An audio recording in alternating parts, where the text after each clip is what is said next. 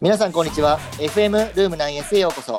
このラジオはプロサッカー選手とファンが友達のように話せるコミュニティルーム 9S の提供で毎週月曜日夜8時に毎回10分程度お送りいたします。ぜひいいねボタンもお忘れなく。ということで本日もプロサッカー選手のカルベ龍太郎と私 MC 岡本優也がお送りいたします。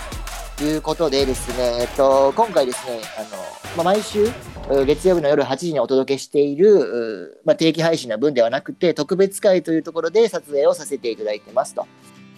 言うんですけれども前回ですね、えっと、リュウさんの幼少期についてお伺いしようと思いましたらちょっと違う話で時間を取ってしまいまして聞くことができませんでしたと。いうところでその続きとなっております。よろしくお願いします。よろしくお願いします。お願いしますえーまあ、前回はね、その飲み会の話とか、まあ、プロサッカー選手の話がめちゃめちゃ面白いみたいな話をしてたんですけれども、ちょっとまあ今回はですね、リさんの幼少期にもういきなり本題に入って、時間内に収めようっていう魂胆なんですが、リさんって結構なんて言うんでしょう、フレンドリーというか、人懐っこい、まあ、性格が一つあるのかなと思ってて、で、まあ、これって、リさん昔からいろんな人と仲良くみたいな感じだったんですか？そうですね。うーん。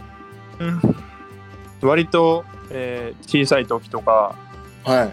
小さい幼少期っていくつぐらいまでのこと指します？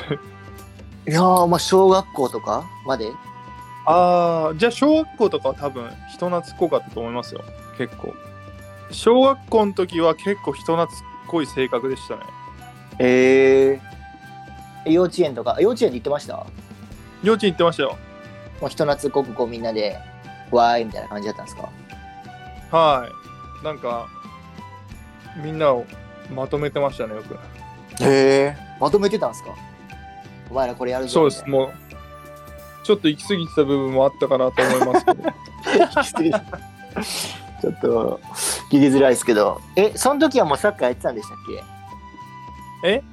サッカーはその時からやってたんですか？幼稚園の時から。あ、やってました。へえ。ななんでサッカーやろうと思ったんですか？そこにボールがあったから。山みたいになってる。なぜ山に登るんですか？みたいな質問になっちゃって。え、自分でやりたいって言ったんですよね？なんか自然と蹴ってましたね。へえ。父親の影響で。はあ、お父さんもサッカーやってたんだ。い。父親がもともとサッサッカー選手だったんですよ。マジ？あ、違うわ。違うんかい違う。違うんかい お父さんとこ遊びでサッカーしながらあ面白いと思って始めたんですねそうですね。ち父親はあのサッカー好きだったので見るのが。へえなのでその影響で自然とボール蹴ってましたね。すごいっすねあそれでサッカーチーム入るって言ってクラブはい。少年クラブみたいなの入ってへそうですそうえお父さんがサッカー見てなかったら今頃はサッカー選手にはなってなかったそうですね。今頃多分宇宙の人になってました。宇宙の人って 宇宙飛行士とかじゃなくてあ飛行士宇宙の人だったんですねエイリアンの方かなと思って宇宙飛行士になってましたね。宇宙飛行士だったんですね。それはそれですごいですけどね。何やってもプロはやっぱり成功するっていう。へえなんか、それは昔から、なんだろう、人懐っこかったわけですよね。僕は生まれた時すごい人見知りだったんですけど、まあ、今もなんですけど、全然そういうのはなく、本当ですか？マジです、マジです。これはマジ。えー、大体のこと嘘ですけど、これはマジです。はうん。そういうの全然なく、もう常にみんなで、なんかやろうぜみたいな感じだったんですね。あ。えっと、多分高校生からその後25歳ぐらいまではもう逆真逆になりましたね。思春期？思春期なのかな？あんまりこう人とまあそういうのは多分心の奥底ではあったんですけどでも多分、まあ、高校生ぐらいからプロサッカー選手っていうところを意識し始めて、はい。でそうなるとやっぱり、まあ、例えば放課後みんなと一緒に帰って遊んでとかっていうところもはい。犠牲にしてサッカーに打ち込まなきゃいけなかったので。こうあえて自分から、まあ、そういうところを切り離していったのかなっていうふうに今考えたら思いますね。うーん。まあ、あれですよね。コミュニケーションは昔から得意というか、好きだったけども高校生ぐらいからはちょっとそれを犠牲にしてでも、まあ、サッカーのちょっと練習をしてプロになっていくという感じだったんですですね。はい。プロになってからもその感じだったんですね。25ぐらいまでっていうことは。プロになってからは、はい。まあ、確かになんかあんまりいい人とは本当に仲いい数人とははい。いろいろ遊んだりとか常に一緒にいたりしましたけど、なんかええ大勢でなんとかっていう感じではなかったですね。今は大勢で楽しむ派になってるわけですね。今は大勢で楽しむ派ですね。完全に、うん。なんでそこに戻ってこれたんですかね？その256ぐらいの転機みたいなのってあったんですか？ああでも今回が大きかったかもしれないです。っていうのも、はい。まあ、ベトナムに行ってはい。日本から、えっと3選手松井大輔高崎宏之ウーサンホ3選手が同じチームではい。プレーすることになりうんうんうん。それまで J リーグ引退してからだから2015年から、まあ、5年間ははい。本当にずっと一人で誰ともこう接することなく生きてきた中で、い、きなり、まあ、日本人3選手と同じチームでまあすごい近いこう、はい。よく、まあ、ご飯も行くし練習も一緒に行くしほぼお常に一緒にいたのではいなんかそこであ人と何か一緒にするのは楽しいなとか大勢でた例えばご飯食べるのってうんいいなとかっていうのを少しずつ多分感じていって今はまたこっちの世界に戻ってこれたみたいな感じですね。人の失ってた人の心を取り戻してくれたのはじゃあ松井さん高崎さん三穂さんがいなければ今の自分はなかったみたいな感じですね。かもしれないですね。かもしれ 信じるか信じないかはあなた次第。あなた次第。あなた次第ですね完全に。えーまあ確かにでもそれがあってこのコミュニケーションの大事さに気づいて、まあ、ルーム 9S を始めたと。でそこにねあの、まあ、それを気づかせてくれた3選手が一緒に参戦してできるっていうのはすごいなんかいいなと思いますよね。絆というか縁というか。そうですね。まあ彼らが多分いなかったらルーム 9S が今あったのかどうかは分かんないですからね。そうですね。なんか昔からサッカーやってたじゃないですか小学校の頃から。はい。サッカーやってたからコミュニケーション能力が高くなったんですかね。僕のキャリアではい。特に東南アジア出てからははい最初の3年か4年間ははい。半年ごとに新しいチームに移籍していったんですよ。へえはい。半年ごとですか？すごいペースだな。要はその半年ごとにはい。コミュニティが新しくなるんですよ。うんうんうん。だとしたらはい。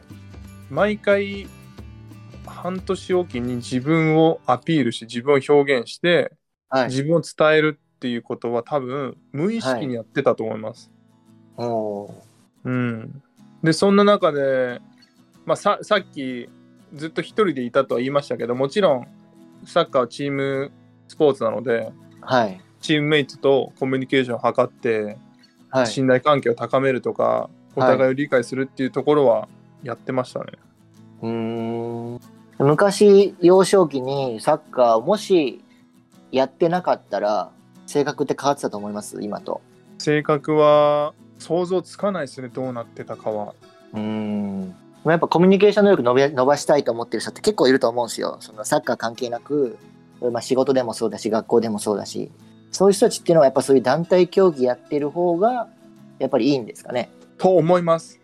うん。本当に。で特に海外行くと、はい。まあ、自分を主張しないとはい。なんていうのかな、まあ、サッカー選手としては終わってしまうので自分が目立たないと選手としての価値っていうのはなくなるのでうん。その自分の価値を証明するためには周りとうまく連携を取ったりとかコミュニケーションを図らないとはい。生き残っていけないので。はい。でまあそれは本当人間関係でも同じかなと思っていてはい。特に海外の人たちは自分をアピールする自分を主張するっていうことが日本人に比べてはるかに上手だし積極的だと思いますね。うーん。やっぱこれからの時代はね、そういうふうに慣れていかないといけないんですかね、日本人も。間違いないです。じゃあまあまあね、なかなか大人になってからサッカー始めるっていうのはしんどいと思うんで、コミュニケーション能力を伸ばすために、まあ、ルーム 9S を使って楽しんでみるっていうのも一つあるかもしれないですね。そうですね。あの、まあ、今、僕のストーリーを言いましたけど、まあ、サッカー選手でも自分をこう表現するとかコミュニケーションがうまくない選手もいると思うので、だからこそ、まあ、ルーム 9S を作って、いろんな選手に入ってもらって、はい。自分を表現することの大切さとか、まあ、今後はインターネット上で、オンライン上で自分をどう見せていくかっていうことが非常に大事になってくると思うので、はい。まあ、メンバーの方々もぜひそこで選手と一緒になって、まあ、コミュニケーション能力だったりっていうのを上げれ上げていけば楽しいと思うし、まあ、うんうん。まずはまあサッカー選手とか、まあ、ファンとかってそういう垣根を越えて、はい。まあ、人として人としてって何て言えばいいんだろう人と人と楽しく盛り上がっていければいいんじゃないかなっていうふうにイメージしてますけど。そうですね。まあでもこのプロサッカー選手で東南アジアで活躍してる人ってこれだけいて、みんなこんな面白いんだって本当思わされますよね、このルーム 9S やってると。なんか個性がすごい幅がありますよね。すごい。あのみんな違う色を持ってる感じはすごいしますね。自分があるというか。だからだから僕は逆に常に彼らと一緒にいたし、はい知。ってるんでいやはい。例えばメンバーからのフィードバックを聞いたりとかそれこそ岡本さんからのフィードバック聞くといやすごい面白いよって、はい。普通に話してることはいがすごい面白いよって言われるのは、まあそれもなんか新しい発見というか、あそうやって感じるんだって日々驚かされますね。そうですね。もう多分スターとかそんな以前に話そのものが多分面白いんだろうなって僕は思うんですよね。うーんうん、であとやっぱりスポーツマンの会話のノリっていうんですかねそれがやっぱり仕事したり普段してるとなかなか聞けないトーンではあったりするのでそういうのをこう聞くと、なんか学生時代のこう楽しかったノリを思い出したりとか、まあ、友達同士でね飲みに行ってる時のノリを思い出すので、まあ、お酒飲みながら聞いても面白いなってよくメンバーの方もねおっしゃってますけどそういうところかなと思いますね。まあ、あとは今後ねこういう情報発信を選手だけじゃなくて、えーまあ、コミュニティのねメンバーの皆さんにも発信してもらったりとかまあメンバーと選手で話してみたりとかっていうところでどんな化学反応が起きるのかっていうのはすごい楽しみですね。まあ今もう起きてますけどいろいろと起きてますね。面白いですねなんかメンバーが徐々に徐々に自分を出してきてるし、まあ、選手も一緒になって自分を出してきて ああいじられてるなとかって見てる方もすごい楽しいですね。確かにもう今までではありえなかった交流っていうのがこうできるっていうのはすごい面白いと思いますね。やっぱプロサッカー選手が作ってるからこそできるっていうのがあると思うんですけどね。そうですねまあうん、大前提にお互いにリスペクトする気持ちがあると思うのでそうですね。だからこそフレンドリーな会話ができるんじゃないかなっていうふうに思います。確かに。まあこのプロサッカー選手が運営して管理してるっていうところがコーチのコミュニティとはまた違うし、なんだろう、まあ、より面白さっていうのが生み出されてるかなと思いますね。うんまあ、あとは最終的に、ね、DJ ナイトとかでも好きな曲今3曲をそれぞれのプロサッカー選手に聞いて思い出話とともに語ってもらってますけどもうねコミュニティのメンバーの方からもいや私のこの曲は昔高校時代に彼氏に振られてみたいなね。みんスターのみんなみんなのじゃないけども みんなで聞いて。みんなでなんか思い出を共有するというかそう。ストーリーが出てくるので。そういうのがそういうのが聞きたいですね面白いですね。で選手選手がそれにコメントして「あ俺もそんなことあったよそういや」みたいな感じで話が広がっていうけばんもう本当にフラットなコミュニティっていう感じにもっとなっていくだろうなと思いますね。他になんか岡本さんから見て最近の気づきとかあります？気づき？はい。最近の気づきっすか？最近の気づきでいくとまあねそのいろんな方がコメントしてくださったり新しく入ってきた方がコメントしてくださったりってあると思うんですけどもうやっぱり人の話してることは気にせずに自分の言いたいことをどんどん言ってもらっていいのかなって思ったりしててたまにちょっと遠慮してくださってるメンバーの方もおられるんですよね実は。うんうんうん。あれ、えっと A っていう話をしてるところに私の B っていう話を放り込んだらなんか話ぶった切ってる感じになるんじゃないかなみたいなのがあると思うんですけど、まあ、それはもう無視していただいて本当にツイッターみたいに好きなことつぶやいてもらったら返事したい人が返事しますというような感じになればもっとこうなんだろうフレンドリーよりフレンドリーなプラットフォームになるんじゃないかなと思ってて要するに、まあ、人がね話してるから私ちょっと我慢しようっていうともういつまでたっても発言できないし表現できなくなってくるんで、まあ、表現したいことを表現してで、まあ、スルーされたらスルーされたで別にね違う話していいし恥ずかしく思う必要もないしうん。だからもうそもそもそのコミュニティっていう家の中にいること自体を楽しんでほしいなと。うんうんうん。で家にいても独り言絶対話すじゃないですか。はい。パシャーとかじゃあー危ないとか言うじゃないですか 家にいても。はいはいはい。そういう感じで発言してほしい。そういうふうに思いますね僕は。それが僕の最近思った気づきかどうかはちょっと分かんないですけど。まあ、誰かが必ず拾ってくれると思思います。今の状況であれば。そうですね。で拾い屋さんもいるし。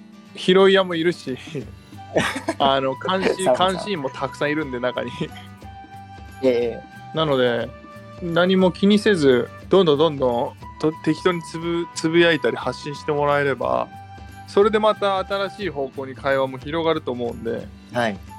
うん、とりあえず書き込んでって感じですね。そうですね。もう選手と自分じゃなくて、家の中にいる自分っていう感じで、本当にフリーに行ってほしいですね。そうですね。楽しく盛り上がればいいなと僕は思ってます。うん。なのでもっともっとメンバーが増えてくれば会話の種類も色も増えてくると思うんでそれを僕は期待してます。本当にもうそのサポーターの方と、まあ、この家の家であるルーム 9S の化学反応でどんどん形は変わっていくと思うのでうん。それがすごい楽しみですね。僕らもコントロールできないし。そうですね。ありがとうございます。ということでお時間がやってまいりましたので続きはまた、えー次回、えーお送りさせていただきます。ルーム 9S カルベ龍太郎と MC 岡本優也でした。バイバイ。チャオ